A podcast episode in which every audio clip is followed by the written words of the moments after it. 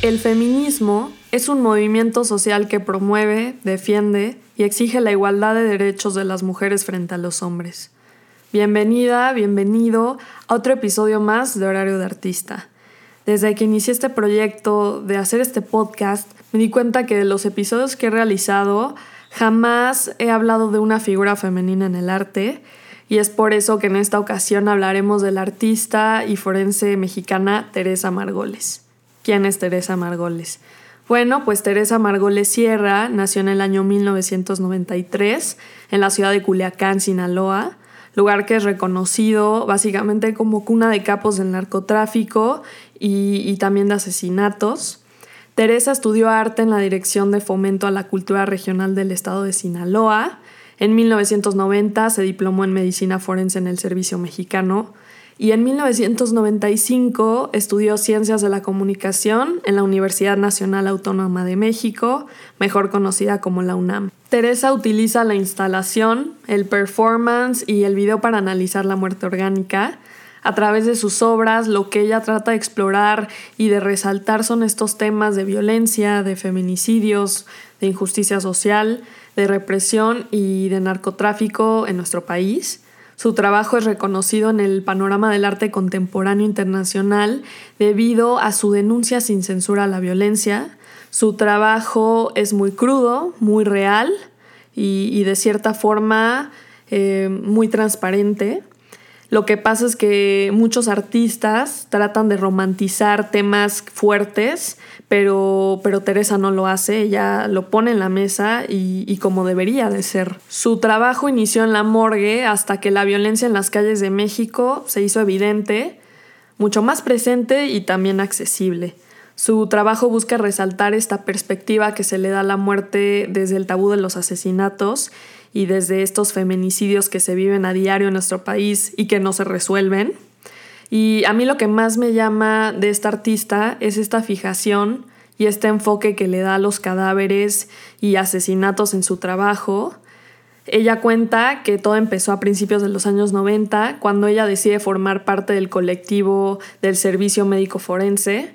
Y la investigación de este colectivo básicamente se resumía en esta frase, que era la preocupación por la vida del cadáver, no por el muerto, no por la estructura social alrededor, sino por lo vivo que había en la materia muerta y, que ya no está. El colectivo se dedicó a la exploración de los fluidos corporales, de los objetos utilizados en el proceso forense y también de las pertenencias de los cuerpos cuando eran encontrados. Y, el trabajo utilizado en esta investigación fue como medida y como medio esta toma de la materia, por ejemplo, un ataúd, que era símbolo de intervención del espacio cultural. Y a mí hay algo que me parte el corazón, que Teresa explicaba cuando la entrevistaban, y decía que, que el cuerpo en una morgue se convertía en un cuerpo social. ¿Y a qué se refería Teresa con, con que los cuerpos en la morgue se convertían en cuerpos sociales? pues básicamente eh, muchos cuerpos que no eran identificados se convertían en propiedad de la morgue para fines de exploración y de, investigación, lo cual a mí me parece brutal, me parece muy triste, pero a la vez me gusta que un artista como Teresa toque estos temas, que nos diga la neta de las netas, las cosas como son, y que mezcle la realidad en nuestro país con el arte a mí me parece algo admirable porque no muchos artistas hacen eso hoy en día. Y, me gusta que no trate de romantizar, por así decirlo, estos temas que, tenemos que atender en México. Pero no fue hasta 1994 donde Teresa realiza su primera exposición individual llamada Lavatio Corporis en el Museo de Arte Carrillo Gil y en esta exposición ella utilizó fetos y cuerpos de caballos. Entre una de las obras más impactantes y más famosas del artista y en lo personal creo que es una de mis favoritas, resalta la lengua del cadáver de un joven punk que fue asesinado en la Ciudad de México. Y la mamá de este chavito no tenía dinero para pagar un ataúd y mucho menos para sacar a su hijo de la morgue. Y es por eso que Teresa nos explica esto de cómo un cuerpo eh, se convierte en un cuerpo social en la morgue, que es accesible para fines de investigación y demás, y a mí me parece tristísimo porque yo no tenía ni idea de, la situación que de estas situaciones que vivían muchas personas de nuestro país y imagínense la, angustia y, la inquietud de no poderle dar a tu hijo un entierro decente, por así decirlo. Y, y, Teresa, como trabajaba ahí en la morgue, pues le dice a la mamá, ¿sabes qué? Yo tengo un ataúd y te entrego a tu hijo, pero vamos a hacer un intercambio. Y, la mamá dice, órale, va, ¿Qué, qué, qué, ¿qué, es este intercambio? Y pues era parte del cuerpo de este chavo para poder mostrarla. Y ella eligió la lengua, que tenía un piercing. Y es impresionante. Si pueden ahorita que lo están escuchando, métanse a Google, pongan Teresa Margoles, la lengua, y la van a encontrar. Y esta obra trata de explicar cómo la sociedad sigue haciendo presente la diferencia entre clases y en pocas palabras este valor que le atribuimos a las vidas. También en el 2008 la artista realizó una instalación titulada Sonidos de la Muerte, que presenta una serie de audios grabados de piezas en torno a los feminicidios que se vivieron en Ciudad Juárez estos audios provienen de los lugares en donde los cuerpos de estas chavas asesinadas fueron encontrados.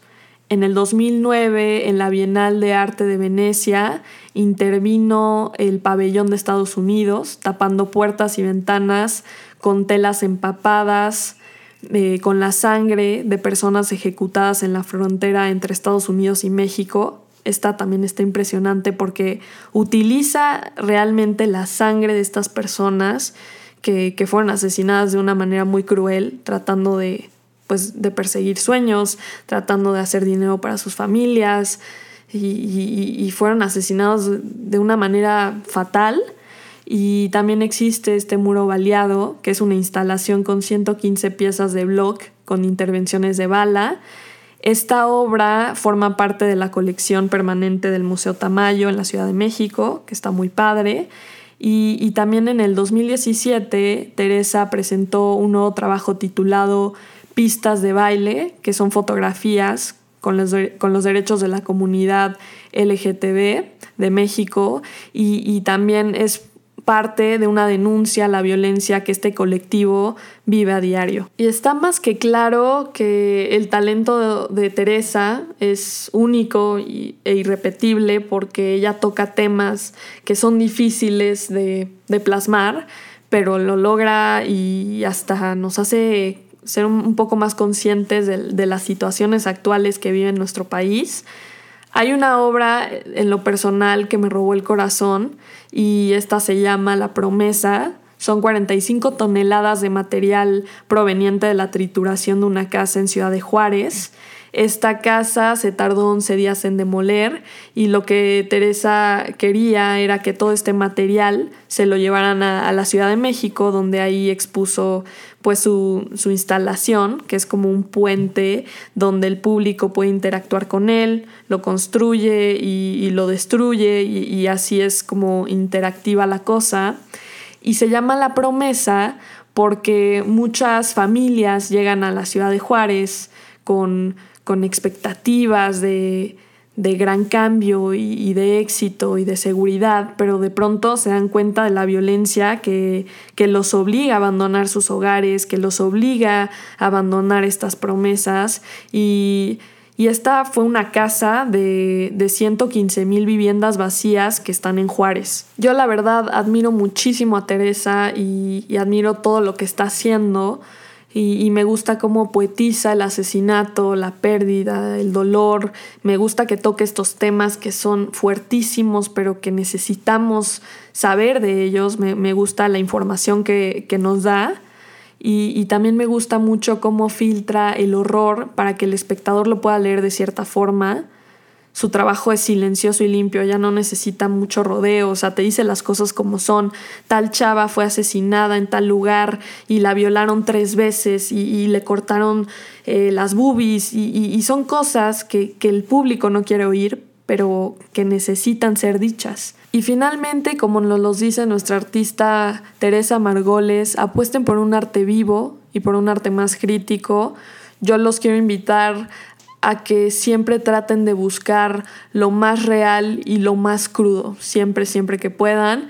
Y como recomendación semanal, yo les quiero recomendar estas dos películas. Una se llama Fragmentos de una mujer, dirigida por Cornel Mundruso, y la otra se llama Hillbilly, una elegía rural, dirigida por Ron Howard. Están muy buenas y están disponibles en Netflix. Me gustaría que me dijeran qué opinan y, también no olviden de seguirnos en la página de Instagram que se llama Horario de Artista, todo junto. Mi nombre es Paulina Cruz y esto fue Horario de Artista.